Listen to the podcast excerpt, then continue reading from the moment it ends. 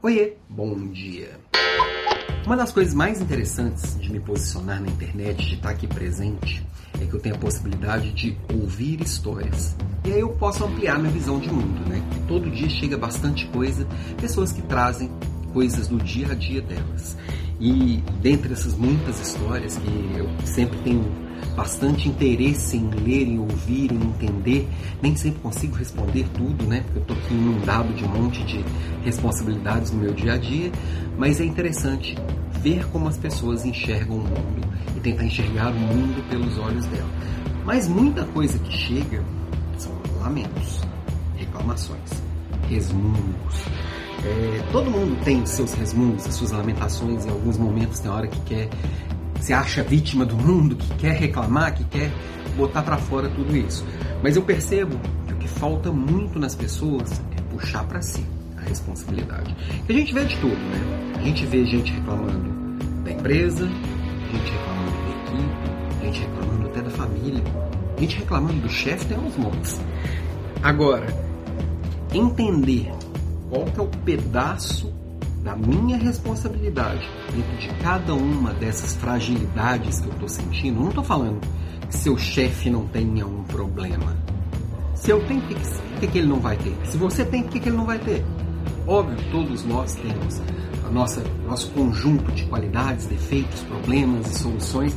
Agora, qual é o meu papel nessa relação para entender que o outro que é diferente de mim poderia estar fazendo algo de diferente do que ele efetivamente faz? Ou, dentro do que ele é, qual que é o meu papel nessa solução? Isso chama protagonismo, e é uma palavrinha que andou meio que batida, tudo é protagonismo, ah, puxa para si, você é responsável pelos seus sonhos, você consegue tudo que você quiser. Não, isso é papo furado, é... não que ele não tenha fundamento, mas o assunto é mais complexo do que essa simplicidade que às vezes tentam colocar nas coisas solução passa sim por eu puxar a responsabilidade para mim, mas principalmente eu entender como que eu lido com cada coisa que está externa a mim.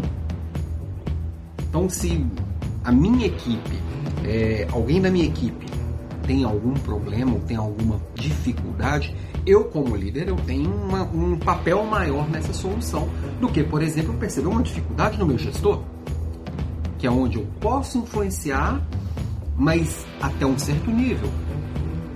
Até então eu tenho que lidar com essa dificuldade, aí passa a ser meu de novo o problema. Como que eu lido com essa limitação do meu gestor?